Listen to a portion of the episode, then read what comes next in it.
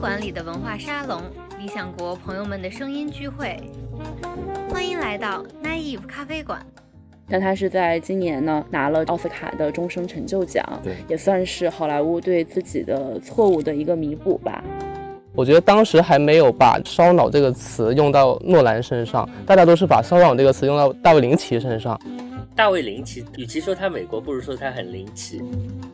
从前这种鄙视链，就是肯定电影是远远高于电视剧的。电视剧是不是一个艺术，可能都有很多人是有争议的。但林奇完全就颠覆了这个东西。他是让演员只知道他这个人物，就跟着这个人物的一些局限性走，演员也不知道他接下来要干嘛，或者故事最终会怎么样。他仿佛进入了那个人物角色一样。他总是很想把一些东西藏起来，或者说他总是想去发现底下有什么，背后有什么，被掩盖的是什么，或者黑处有什么，或者说日常生活的表面之下有什么。其实盗版碟兴盛的时代，正是中国院线衰落的时代。林奇的电影有很强的这种 AR 性，因为当他游走在现实和虚构的边界当中的时候，其实他把一些心理上的不存在的东西放到了一个现实世界当中。在林奇的那个时代，他可能都是在结构上的一种对好莱坞的反思，好像还不太涉及到说阶级问题。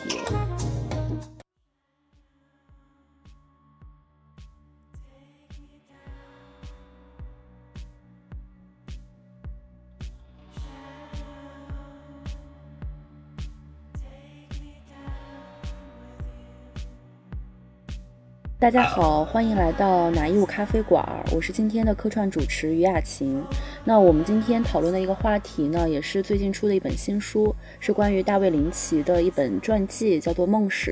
那围绕着这本书，还有大卫林奇的电影和艺术创作的生涯，我们今天请到了三位非常优秀的嘉宾。那首先呢，是著名的文化评论人呃 BTR 老师，还有就是理想国的艺术馆的主编马步云老师，还有我的好朋友前同事徐跃东。那我们四个呢，可能今天就会为大家带来。一场就是关于大卫林奇的讨论。我们先请几位老师跟大家打个招呼。哎，大家好，我是《新京报书评周刊》的记者徐跃东，就是一个电影爱好者。我主要是来听两位老师来讲。大家好，我是理想国的编辑，嗯，马步云，很高兴第一次在这里跟大家见面。嗯，大家好，我是 BTR，我在上海跟北京的几位老师一起连线，嗯，希望跟大家一起聊一聊大家都热爱的大卫林奇。那大家是第一次什么时候看的大卫林奇的电影？当时看的什么呢？我第一次看的是应该是大一还是大二的时候看的是《穆赫兰道》。我也是穆赫兰道，但是我的大一、大二年跟你不是同一年，是零五年的时候。我第一个看的也是穆赫兰道，但是我那个时候离开大一、大二已经很久了，大概在二十一世纪初吧，我都现在记不清时间了，但可能那个时候已经是工作了四五年了哦。看的是 DVD，当时的主要媒介还是 DVD，从上海一条著名的小马路上的盗版 DVD 摊上买了一张，然后就特别的惊艳。我第一次看的是蓝丝绒，就可能跟你们有点不一样，差不多是七八年前吧。嗯，大家最喜欢的一部电影是什么呢？我最喜欢的是《妖夜荒踪》。我是蓝丝绒。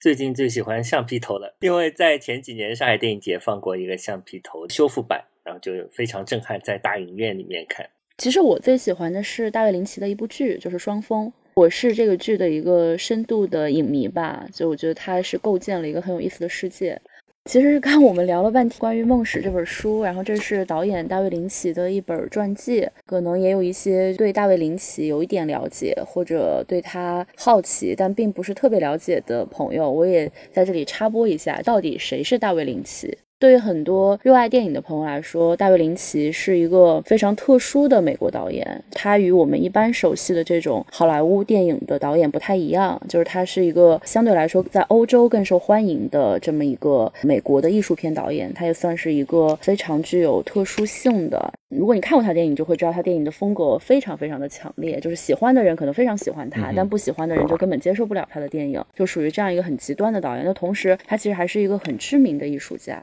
呃，当然有很多的导演会呃业余做一些艺术，但大卫林奇其实他是非常专业的一个画家，然后他可能有很长一段时间都是靠卖绘画为生的，而且他的画作其实价格也不低。那同时他还是一个玩实验音乐的这样一个人。我觉得他是一个跨界，然后复杂，然后有自己非常独特性的这样的一个导演。官方的说，就是大卫林奇，虽然他被提名过几次奥斯卡奖，那他其实一直都没有得到好莱坞的认可。但他是在今年呢拿了这个奥斯卡的终生成就奖，对，也算是好莱坞对自己的错误的一个弥补吧。我觉得一个导演最终可能还是拿他的作品来说话。我也是希望有一些观众，如果对大卫林奇听了这个节目感兴趣的话，也可以回去呃找一下他的电影来看一看。那说到这儿，其实也涉及到一个大卫林奇在中国的接受史的问题。刚才 BTR 老师讲到了，说您最早看大卫林奇的电影应该是在二十世纪初。那你是怎么知道这个导演的？当时是通过哪些途径呢？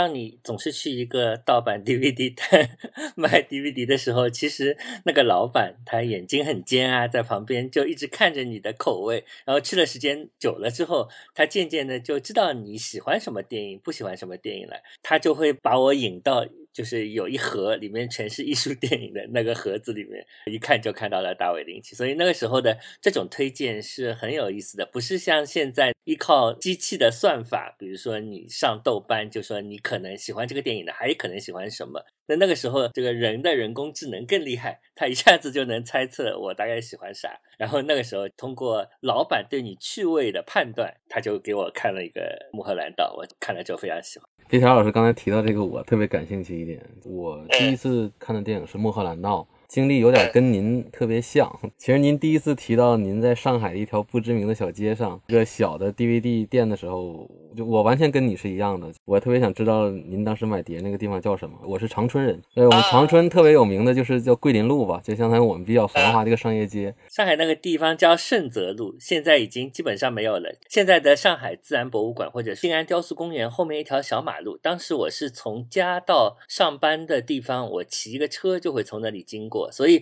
其实你每天都可以经过那个店，还有非常有意思的地方。那个店里面养着一只鹦鹉，那个鹦鹉就非常出名嘛。所以当时就像我们一个据点。我那个地方就是在我们一个商业街，就是经常那个年轻的情侣啊什么的，就都会在那边就逛。然后那家店叫宝丽金，当时的唱片公司名字，很洋气的名字。它一楼是卖那个古典音乐和摇滚一些，当时对于我们来还挺贵的一些 CD。二楼就都是那个 我们当时叫第五，先看第五。那第五有些长电影，我记得当时我买《指环王》的时候，两张碟，三张碟啊，《教父》是三张碟。然后后来有那个压缩叫第九，第九会贵一点。我跟您一样，我是在在翻的过程当中，突然间就翻到了《穆赫兰道》，也是第一次触影吧。我有一些就八零后的朋友啊，那两位老师不知道是不是八零后？那我显然是九零后。他们的经历也有点相似，也是在这个淘碟店里面就淘到魏巍老师。我觉得可能是跟当时中国刚刚开放，然后呢大量这个碟进来，而且大卫林奇是当时那个时候比较红火的艺术导演，进来之后就跟昆汀啊或者之类的有一批这样接受的这样狂潮。很有意思的是，很多人看的第一部都是《穆赫兰道》。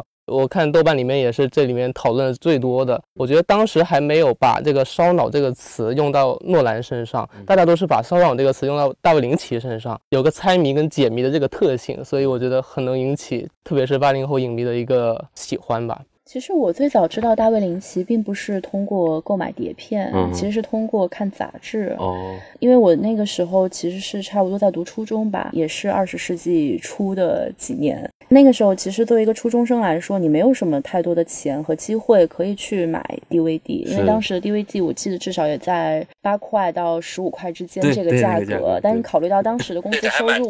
对，其实并不是 那么的高的。然后一个学生更没有那么多钱，但我当时其实很喜欢电影嘛，其实了解的途径主要是通过论坛，然后网站，还有就是那个时候就已经有一些电影杂志。其实我是看影评人怎么去写。大卫林奇，然后了解这个导演，然后大概知道他是个什么样的风格，日后找机会才去看他的电影。哦，其实是一个比较曲折的这样的一个历史。但像我们这么大的人，可能很多都是经历过这个。你先是看到别人怎么去描述一部电影，对，就后来我长大之后，当然想看什么就可以看什么，然后什么碟也都可以买的时候，我突然发现，其实很多电影我已经觉得我非常非常熟悉了，其实我从来没有看过。对，因为你在不断的通过各种文本对他的描述的时候，你好像已经对这个导演、对这个片子烂熟于心了。我到现在也都没有真的看过《穆赫兰道》，其实，但我就感觉好像我已经被剧透太多次了，然后我也不想再找一个专门的时间去看它，可能需要一个特殊的情境才会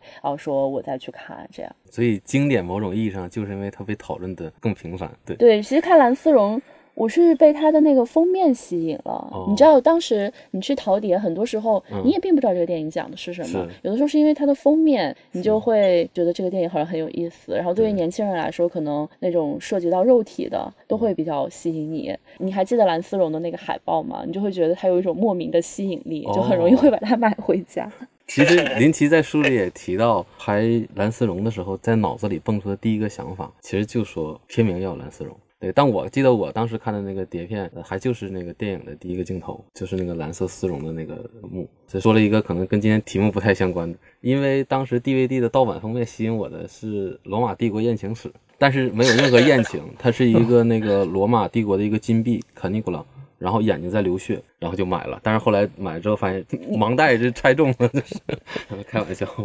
大卫林奇之所以被国人所熟悉，觉得得益于两方面吧。一方面其实就是这个盗版碟的风潮，当时中国人的家庭里面也都渐渐有了这种 DVD，有了电脑。呃，伴随着这个盗版的风潮，然后我们看到了一批就是国外的这种所谓的艺术电影。当然，我觉得这个背后还有一个文化上面的，就是这个时候有相应的一些电影史的书籍，然后呃，相应的这种大家对于主流电影之外的电影开始关注，因为其实。其实盗版碟兴盛的时代，正是中国院线衰落的时代。差不多在世纪之交的时候，当时的中国院线已经没有什么人去看电影了。然后，尤其是小一点的城市，电影院可能都不存在了，嗯，都变成了可能打游戏机的或者是录像厅了。然后，大城市虽然电影院还存在，但是可能也没有太多人去了。在那样的一个时代里面，其实大家开始，但你还是有看电影的这样的一个需求嘛？然后你开始说啊，我要通过可能一些书籍，要写一些资料，然后。来去查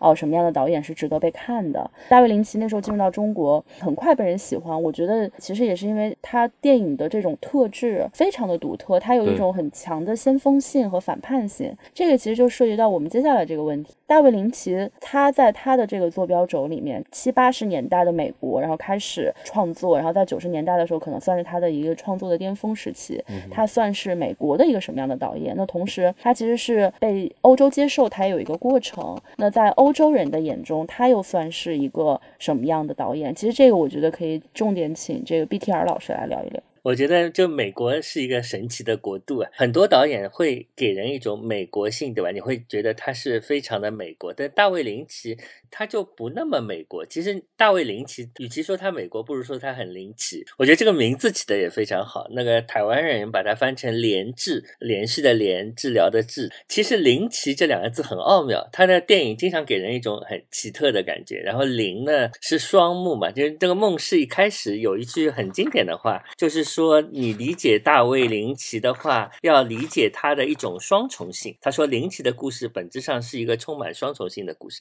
有的时候觉得这个译名其实非常有意思的，他的这么一个归纳，让人一下子能够切入到这个导演的核心。那其实林奇是非常欧洲的，他的身上有一种艺术家的气质。他其实是个艺术家，他只是很偶然的采用了电影这一个媒介。这个传记里提到一个很有意思的地方，就是他不是画了一个画嘛？他说有一天一阵风。吹过，他觉得这个画好像动起来了。这个描述好像是讲的是电影的本质啊，叫 moving picture。然后他才想到去拍那个动态图像的短片。所以我觉得这个起初是很有意思的。所以他起初就决定了，他这个人是根植于像一个艺术家，他生长出来的一个枝枝。但这个分支后来成为了他的主流，就是导演。从这一点上来说，大卫林奇的整个人的感觉是很欧洲的，所以他得到欧洲电影节的青睐毫不奇怪。但是美国，他真的是一个。个，他这个土壤可以孕育出各种各样的人。那些并不特别美国的导演身上，呃，我们会看到很多优秀的这种能够被欧洲所吸引。那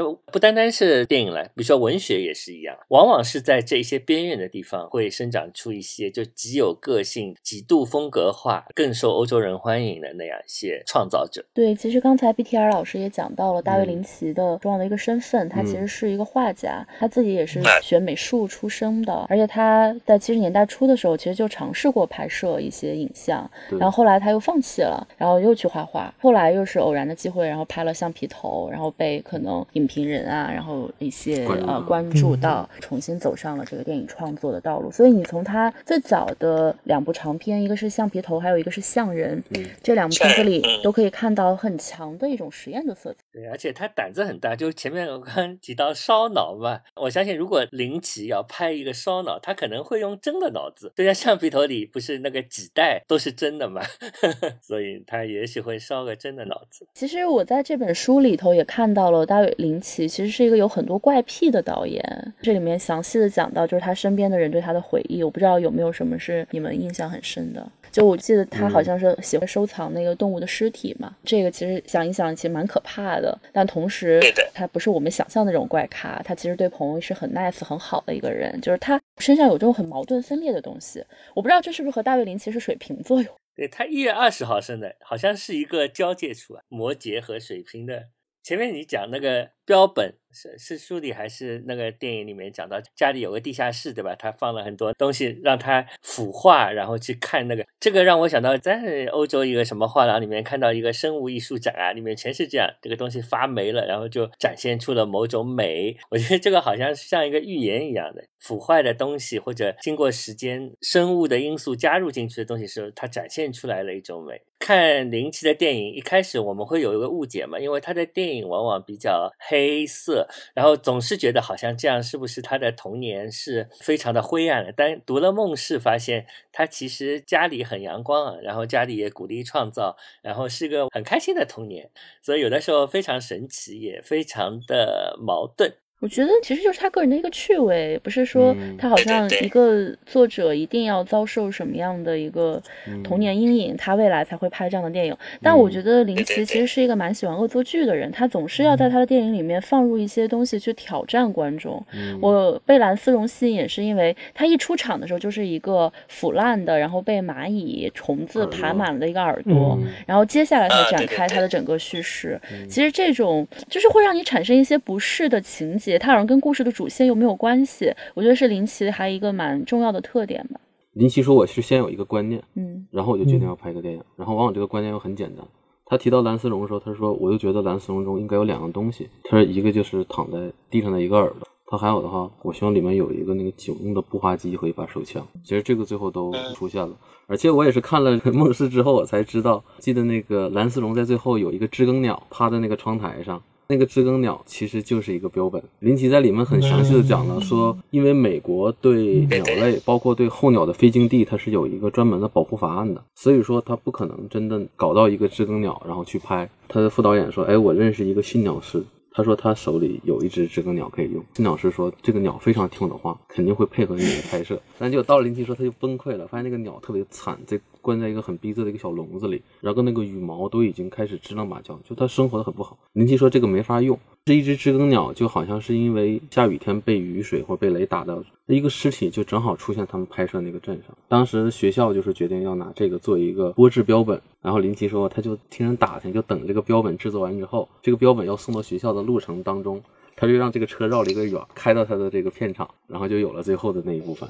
而且真的是林奇很喜欢标本，就是我前两天重新去看那个蓝松，就看最后这一部分。嗯、他说那个鸟像真的鸟一样会动，因为它嘴里夹着一个甲虫，然后还会转头，那个就是林奇本人在操纵。这还挺有趣。对，其实我我看到那个书里就讲他这个恶趣味，其实有一句话，我他当时说应该是他的第三任太太吧，就是说他不为自己的创意设限，他觉得在美国的文化中可能有过多的一些自我批评或者这种羞耻的元素，但是林奇他就没有这些。对你说到他这这个婚恋，我觉得挺有意思的，就是他好像结过好多次婚，四个老婆，然后还有很有名的女友，他应该是跟罗西里尼的女儿并没有结婚，但他就涉及到一个影史很重要的八卦。这个蓝丝绒的女主角其实她还是呃希克塞斯的前妻嘛，然后她的父母又都是很有名的影人，一个是罗西里尼，还有是英格丽褒曼。其实很有意思，就是在大卫林奇的身上就把电影史的一个部分就串联起来了。你说他是个很奇怪的人吗？但是你看这本书，他所有的就是跟他有过亲密关系的这些女性对他的回忆，其实还都是很正面的。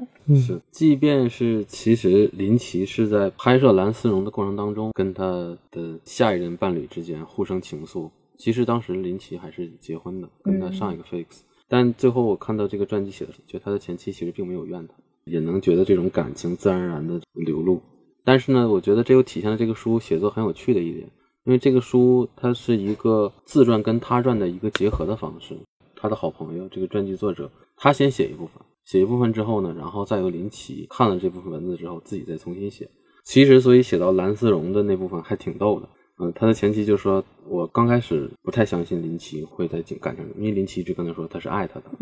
说当我有一天去了片场，然后发现我的先生是在跟着一个身材姣好，然后每天在片场穿着蕾丝内衣的女主角在一起的时候，我就什么都明白了。然后我就特别要就马上就要翻到下部分，就林奇自己怎么去写这部分。然后林奇就就是很这种打太极，他因为他后来林奇他就是冥想嘛，他信的那个宗师嘛。他说很多事情都是自然而发的，你就只能去顺着这个过程，顺其自然去发展。包括我接的一些项目拍电影，也包括爱情，哎，他就一笔带过，就这个东西就自然而然来了，你就去接受它。就其实这种读法，互相印证的读法，就挺有趣的。就但说到这儿，我就想到林奇其实是一个，我觉得他对演员的选择上面特别有品位的一个导演。就是尤其是《双峰》里面的每一个女性角色，其实都是让人留下特别深的印象，都是当时我觉得一顶一的那种美女。然后你都不知道他从哪儿就能找到这么多的女性的这样的演员，然后愿意参与他的作品里面。其实到后来《穆赫兰道》也是这样嘛，我觉得那基本上是那个女主的一个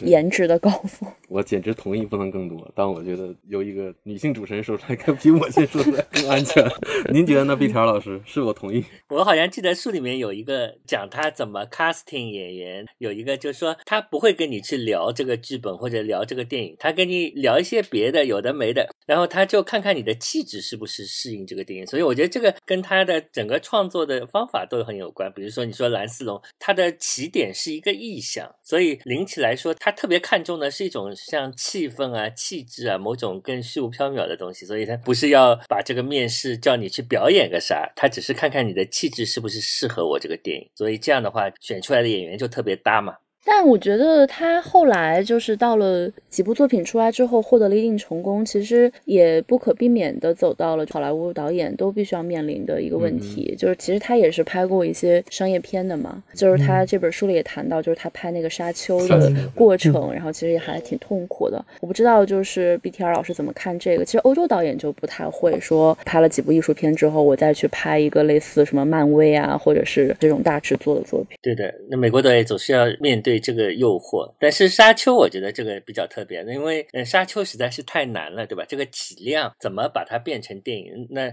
佐多洛夫斯基的沙丘有这样一部纪录片嘛，就讲了很多导演其实都试图拍。林奇把它拍出来，但不太成功。那当中有很多的原因，一个是片长，就是你的片长不适合这个商业院线；另外一个是他没有掌握这个最终剪辑权，这一点是非常重要。所以他后来吸取教训了，他就说，如果你拍片子的时候不忠于自己，那片子又不成功，就等于你死了两次。所以我觉得这个讲的 很有意思，特别期待，不知道谁能够把这个沙丘再拍一拍。毕条老师，您看过林奇的摄影作品吗？我看过林奇。前几年他不是专门做了一个叫《裸像》。的一本画册，他其实拍工厂、拍女人都拍的蛮多的，但在他镜头下，工厂和女人好像是一样性感，这是非常神奇的。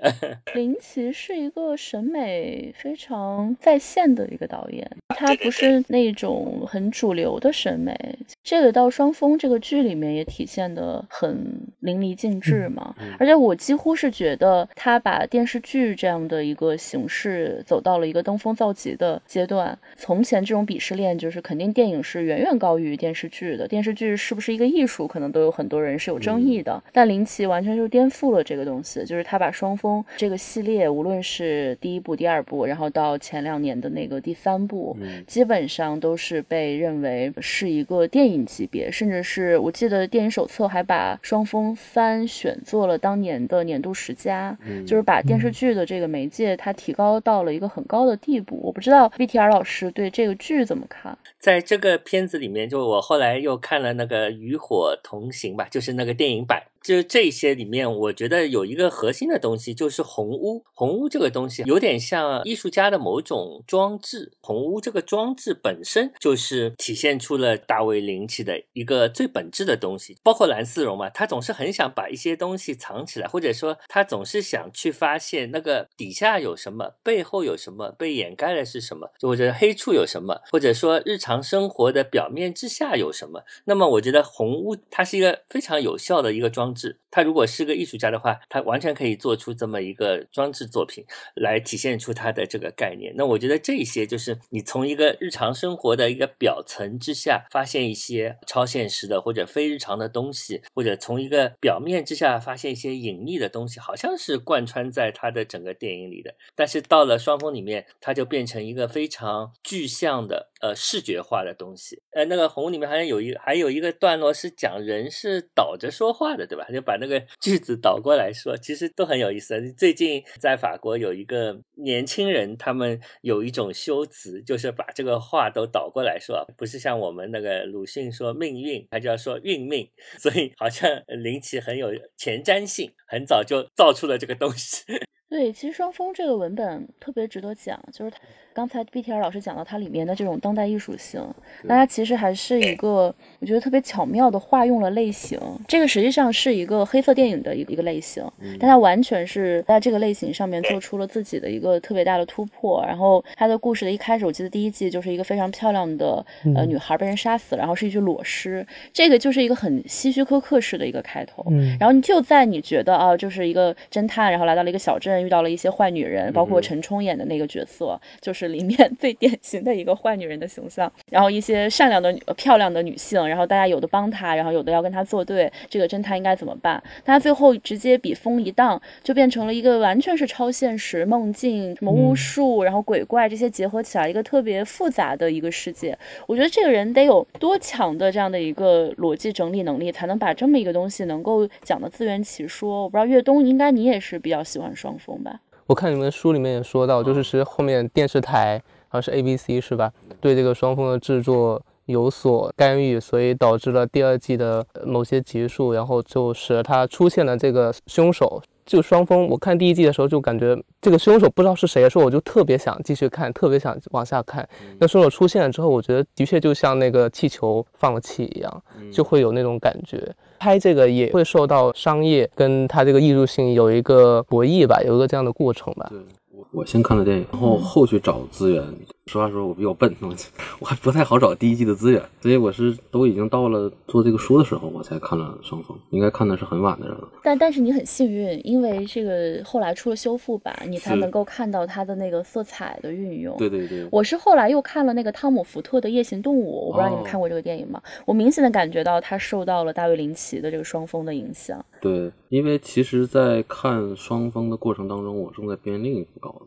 边看这个剧的时候，我后来就想到了一个名词，因为正好编那个稿子，不知道这个名词该怎么翻译，就是这个 uncanny，u n c a n n y，有人翻译成怪步，或者说它翻译成恐怖。后来我看到那个就是弗洛伊德，他有篇论文叫《怪步者》，它里面就是引用了一个德国哲学家叫谢林，他说这个词应该翻译成什么叫诡秘。就是诡异而秘密，就是用来形容应该是保持秘而不显的东西，但是你却把它公开暴露了。我就迟迟不知道我的另一本书中该怎么去翻译这个词。但看完了《双峰》之后，我突然就恍然大悟了。虽然林奇我们说他是一个电影导演吧，但是可能我说这话比较主观。我觉得能体现他对影像和叙事驾驭能力的其实是双峰，他完全把人就迷进去了。对，然后另一个其实与此同时，我还在看黄石。那黄石讲那个地方，那个老家附近其实就是林奇出生，他是那个爱达荷州的首府布依西嘛，然后他那个黄石公园就正好在爱达荷州和蒙大拿州之间。其实林奇诞生那个地方也很逗，因为其实你看美国的地图，美国整个的西部，它所有的州的州界都是横平竖直的，因为美国它西部是是开拓嘛，所以大家都是按照那个测绘意义上的那种经纬线去，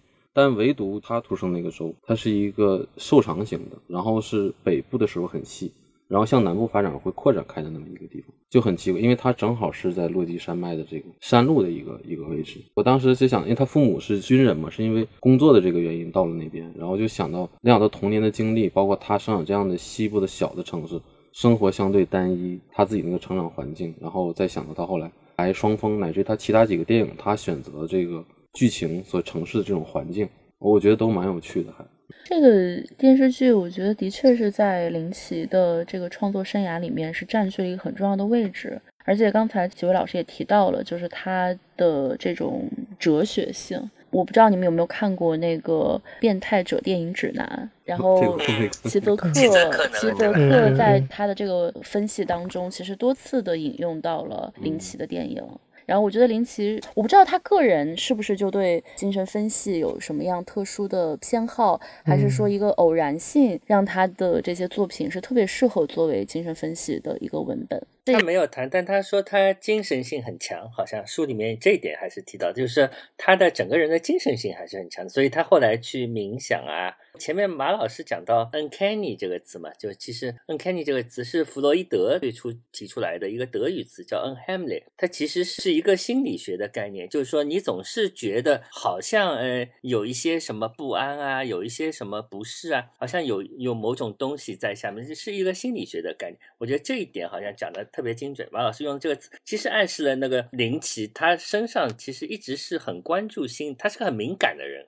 我觉得这一点虽然他在书中没有专门去谈，但我觉得这个一定会对他有影响。其中其实书提到另一点，就是他怎么跟演员去沟通。我觉得他给演员带来的那种感觉，就是说很平易，然后通过写这种很直白的小纸条，然后去让演员去调整他的心态。包括其实我看了几部电影，发现林奇对于我们这种所带来的这种感觉，就是这种很诡秘的这种感觉，其实他往往是用这种有节奏的、很短的对白。来促成的，我觉得这个一定是他受过什么影响，是有意而为之的。对我其实发现啊，就是尤其他的像有一些文本里面，比如说那个《妖夜荒踪》啊，然后《穆赫兰道》啊，包括《蓝丝绒》，都是非常标准的那种精神分析的文本，你完全都可以套在里面。是，所以我我不知道，就是 BTR 老师觉得齐泽克这种分析方法是一种过度解读吗？多少都是有一点嘛，就他这个从某一个角度切入，就是其实是他既揭示了一些东西，又把它简单化了。那其实我觉得林奇有一点很有意思的地方，就是有的时候你会觉得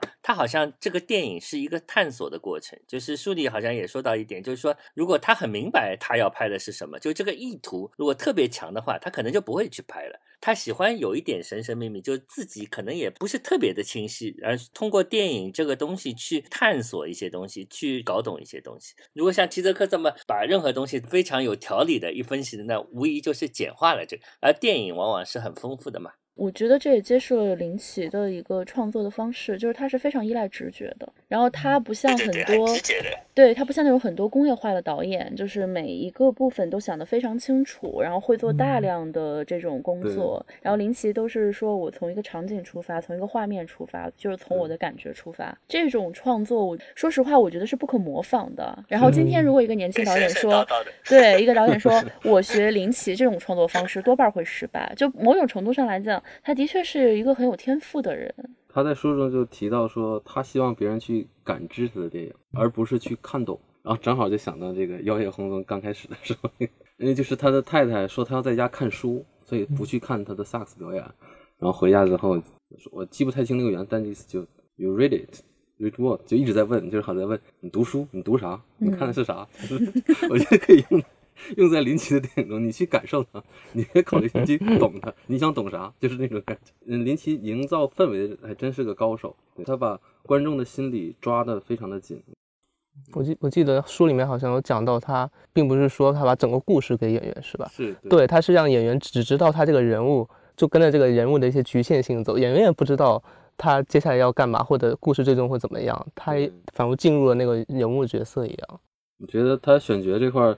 在这个书里，真的是好多东西是我之前没有关注到的。一个是就是《蓝丝绒》当中选那个坏人 Frank，就为什么选他那个角色？他在选他之前，很多人告诉他这个演员你是不能用的，因为你没办法跟他沟通，他坏脾气。还有就是这个演员本身自己当时也经历了一些人生的大的变化，因为他多年他吸毒，在戒毒所待了很久，然后那个时候是他刚刚复出，然后演了一个不太有名电影。然后就还好，在电影中保持情绪还算比较稳定。然后林奇就找他说演这个坏人，很多人告诉他不能用，但后来真的就是演的就非常好。然后整个这个现场他的把控，然后包括他自己也也很幽默。我记得当时跟他演对手戏的，就是林奇后来的那个女友嘛，就说他通过经纪人偷偷说我们能不能要因为要演对手戏，而且林奇决定在房间里那那个强暴 SM 那个戏要先拍，要在最开始拍，因为这样大家把心理包袱就都放下来了。然后就讲到说我们能不能先吃个饭，对方就 Frank 那个演员就拿出了很专业的说。我们就拍戏就好了嘛，大家都很职业，没必要有什么私下的这种交流，没必要一起吃饭，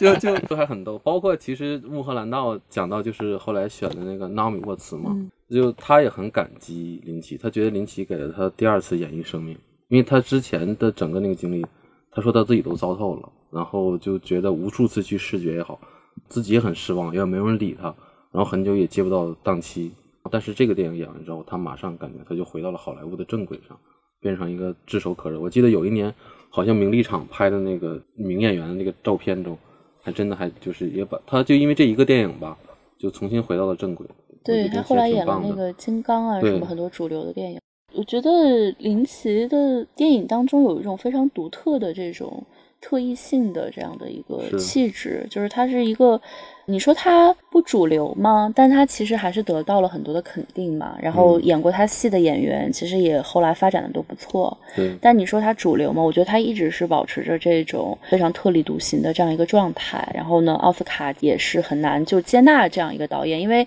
好莱坞其实是一个非常制度化的地方。你稍微有一些不同，可能最开始大家会觉得哦有才华，你要来到我们这个主流的世界去拍我们的这一套电影。如果你不太接受的话，你还是要。走自己这条路，慢慢慢可能就被边缘化了。但我觉得大卫林奇就是他好像不是很在意这个东西。然后我不知道就是你们怎么看，就是大卫林奇在嗯可能八九十年代的时候，这个重新兴起的美国的这个独立电影的浪潮里面，他算是一个什么样的位置？每次我们谈这个话题的时候，总要去想一想，就是独立电影究竟是怎么一个概念？那其实这个很难定义，但总的来说，总是。对既有的一个模式的某种反动嘛，那既有的模式往往就是，嗯，你比如大的制片厂，好莱坞大的制片都是需要钱的。那么你这个独立电影独立在哪里？可能是你用别的方法去得到了这些钱。那么这个跟某些技术的发展有关啊。当然当时是有很多的录影带啊、电视节目啊，你可以通过卖给这个电视台啊什么的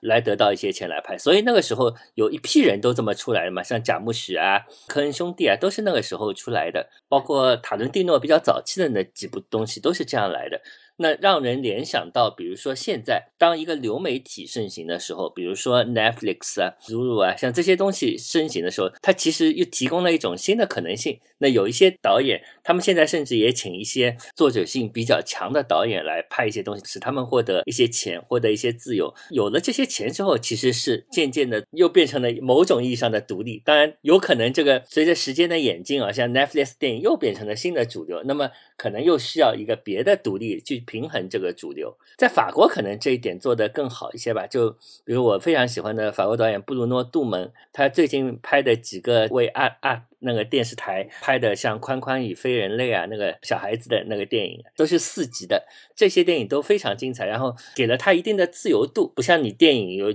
多少时间多少分钟，那这种独立性使他获得了创作的自由。我觉得这一点是也适用于八十年代初的那个美国独立电影的这样一种浪潮。像对林奇这样子，就是把电影看成一个作品而不是一个产品的这样一种创作者来说。这一点就特别重要，他需要这样的一个自由。对，我觉得包括他能够勇于去抛下自己艺术电影导演的身份去拍电视剧，呃，也可以说明这一点，就是他是对于媒介这个作为一个载体，他不是很在乎，他在乎的更多的就是自己的一个表达。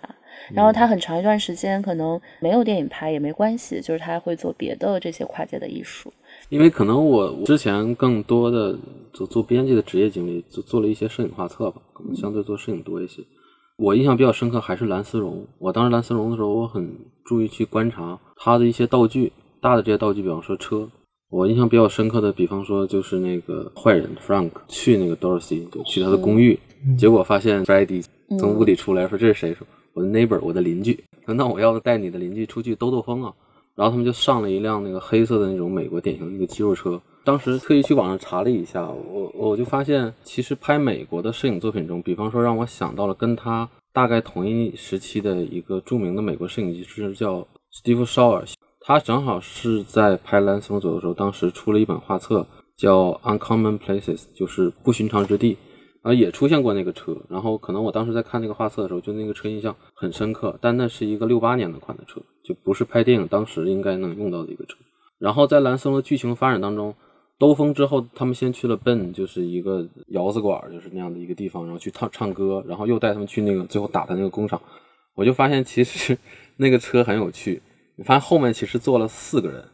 然后居然前面也坐了三个人。我当时就很好奇，就为什么前面会坐三个人？因为正常来讲，一个车你中间是一个挂档的地方，坐中间的地方是是 Dorothy 嘛，Frank 在开车，那坏人在开车。而且美国特别牛，是它专门有一个叫网络电影汽车资料库的一个，就是你只要输入电影名，你就能把那个电影中出现过的车的原型都能找到。我专门当时去找了当时六八年那款道奇，就是发现它那个挂档的地方。非常的靠前，几乎就在你的仪表盘下方，然后它中间放储物室的那个地方连接正副驾驶中间，它基本跟你的座椅的尺寸是平齐的，所以就正好可以有一个人坐上，前面是能坐三个人的，我就觉得很有趣。对，然后这就想到我当时做斯蒂芬肖尔的画册，不就是在看他那个画册的时候，就讲到所谓的电影，就是当时摄影当中的美国性，摄影当中的美国影像是什么样的。那其实一个很重要的表现，就是因为美国是被称为是一个轮子上的国家，就是它的很多的这种场景中会出现汽车，尤其是在那个八十年代末的时候，其实日本车已经进入到了美国社会，而且渐渐在九十年代初，他们的销量非常好，因为美国人已经放弃了买那种高油耗的很宽大的车。但是其实无论是在林奇当时八九十年代那个时候的电影，包括八九十年代像 Steven Shaw 他拍的美国的这种摄影作品，你会发现到处都是美国车。那么美国车的象征意味就是跟当时美国的那种可以理解成所谓的地大物博，就是它完全靠公路大家来交通。每一个城市相对来讲这是很小的，然后大家都非常的循规蹈矩。车在某种意义上不但是你的一个交通工具，它其实是你的一种传播媒介。你在车上可以发生很多的事情，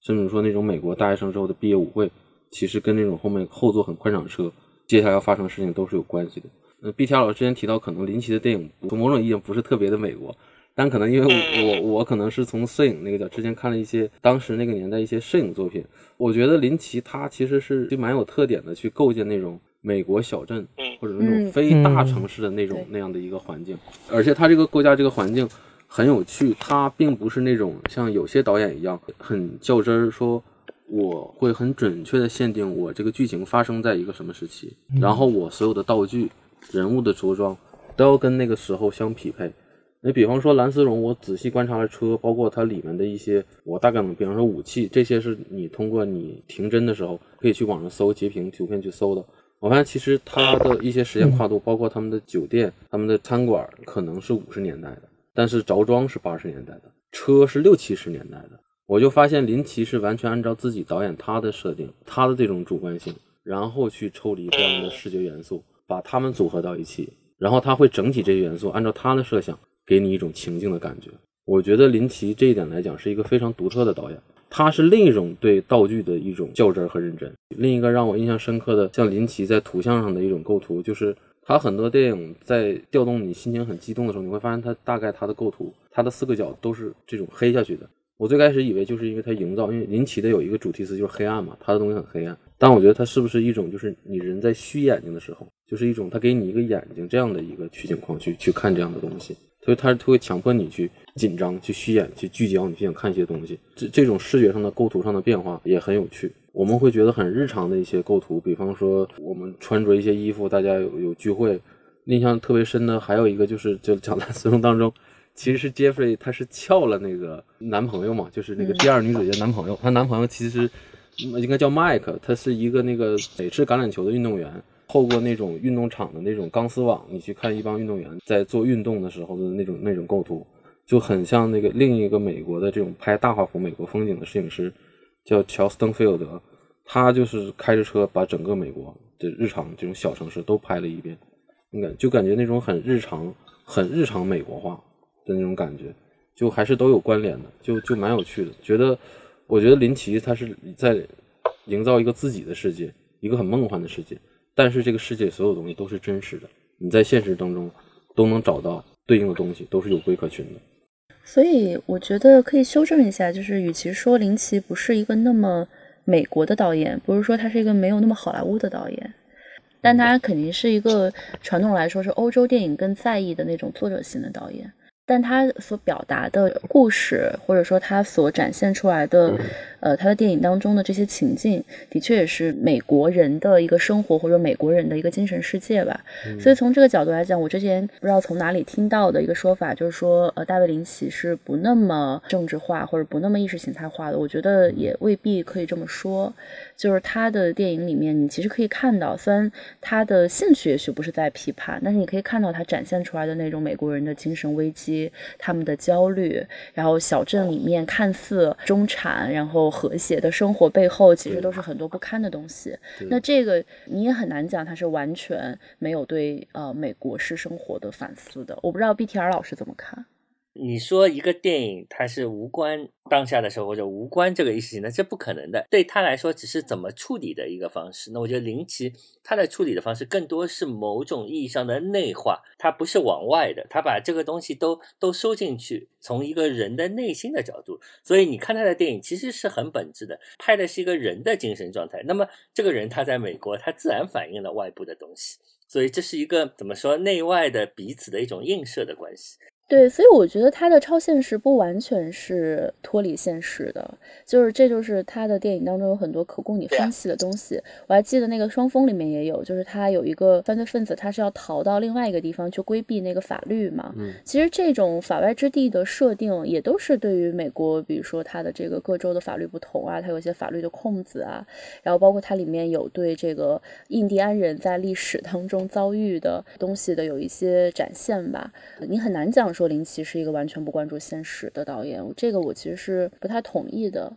对的，就像超现实嘛，你如果你看维基百科，它上面有个说林奇属于超现实主义的导演，但其实很很明显，这个电影里面有一些超现实元素的时候，这些超现实元素并不是为了单纯的幻想或者单纯的呃炫技，它总是反过来映射现实的呀，所以是这个关系，嗯。其实他，我觉得关注的是一种大环境下普通人的一种不安吧。因为我在书中，的一种心理。对书中林奇他在讲他拍的那个第二个电影的时候，他就说过一句话，他说每个人不像我们想的那么简单。就他可能他那个意思，就我后来看一眼，就是我普通人不不一定就是普通人，所以他的超现实，我从这种意义上其实也可能从另一个角度去理解吧。我想到一个可能不太恰当的比较，就是因为我看林奇的电影很多是有关这个小镇，包括他小镇里面可能有伐木场，或者它是一个工厂还是什么，就是旧代那种，就是非常不恰当的比较，就感觉中国也有挺多这样表现这样的老工业区或者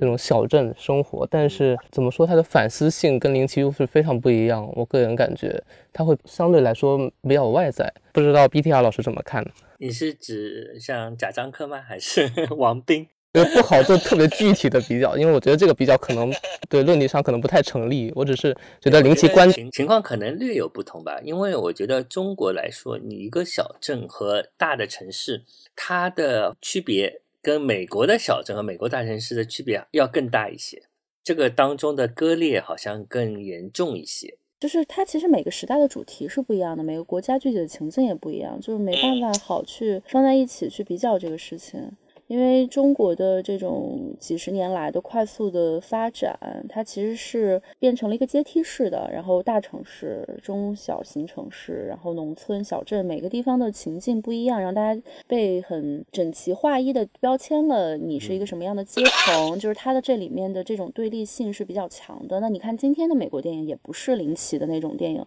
因为今天美国社会也发生了很多变化嘛。那整个世界电影来看的话，可能表现阶级对立的，表现这。这种工业区衰落的表现，工人的反抗，农民的悲惨的这种电影也会越来越多起来。但是在林奇的那个时代，可能那个时代的主题，它更多的是一种所谓革命之后人的精神状况的一个问题。他当时很多这种反主流，然后这种意志性的电影，你包括昆汀的，他可能都是在结构上的一种对好莱坞的反思，对于整个资本主义它内部的一种反思，好像还不太涉及到说阶级问题。但你看现在的美国电影，我觉得这方面种族，然后身份政治。式又出现了。是，所以其实雅琴提到这个，有一个作为林奇影迷特别闹心的事情，就是他内陆帝国之后已经不再拍电影了，好像。对，但内陆 帝国之后，他就是做了那个双峰三是，就剩双峰了。其实我觉得林奇是一个有自己宇宙的人，所以他好像更擅长拍那种剧集，因为剧集就会很长嘛，然后让你把你的整个这个世界观能够构建的更丰富一些。对，所以好像后来是不是就是有一个作家就是华莱士嘛？后来给的一个名词，什么林奇主义是吧？对，下了个定义。就是沿着刚才那个讨论，其实也是我们今天可能想讨论的最后一个话题，就是为什么在今天，你就是放眼，哪怕你不要讲好莱坞，就是你放眼世界电影这个工业来看的话，好像也没有就是像林奇这样一个特别具有意志性的导演了。我不知道这个背后的原因是什么，就哪怕是很年轻的导演，似乎我觉得在这个创作上面，在语言上面还是往后退了一步。我觉得钱大概是最主要的吧，资本对创作的控制已经到了一个前所未有的程度，尤其是在这样一个网络世界、一个互联网的这样一个时代，一切都有点不一样了。因为现在算法掌握了一切啊，它往往知道观众喜欢什么、不喜欢什么，而且大家的这个大数据已经越来越被科技公司掌握。然后，嗯，其实。主流的，比如说你有一笔钱，你知道观众要看什么，所以对意志性的那些作者的支持就越来越少了。这个这个是显而易见的，而且越来越趋同。这这种跟互联网时代，我觉得是密切相关的。那另外一点是从那个分工的角度来说，就比如说你回到一九二零年代、三零年代，在巴黎，你有很多的导演、艺术家、作家都是在一一起工作的，然后他们对彼此身份的这个认同不是那么的绝对，就是包括像林奇自己一开始也以为自己是个艺术家，但是现在来说，导演是导演的圈子，那个。作家是作家的圈子，玩艺术的是玩艺术的，他们他们很少有交集了。那么这样一来呢，就是你彼此的养分从自己的这个媒介本身去汲取的话，那就这种趋同性就越来越强。所以我觉得这个可能是现在的问题。刚刚说了，如果有流媒体的存在，包括一些，就是当然现在技术也民主化，就是大家有手机都可以拍东西啊。以后在这些里面，可能还会生出一些新的东西了。包括最近还逐渐意识到，像某一些艺术家电影啊，他也可能会更自由的做一些尝试。那么这些可能都会反哺到这个所谓的真电影里面去。对，包括一些新的技术，比如说 VR。因为威尼斯电影节其实它是有一个 VR 单元嘛，然后开始的时候可能大家觉得这只是一个新技术的尝试而已，但我看这几年做的越来越认真，然后作品也越来越多，然后很多的艺术家导演也在开始尝试用一些新的媒介进行创作。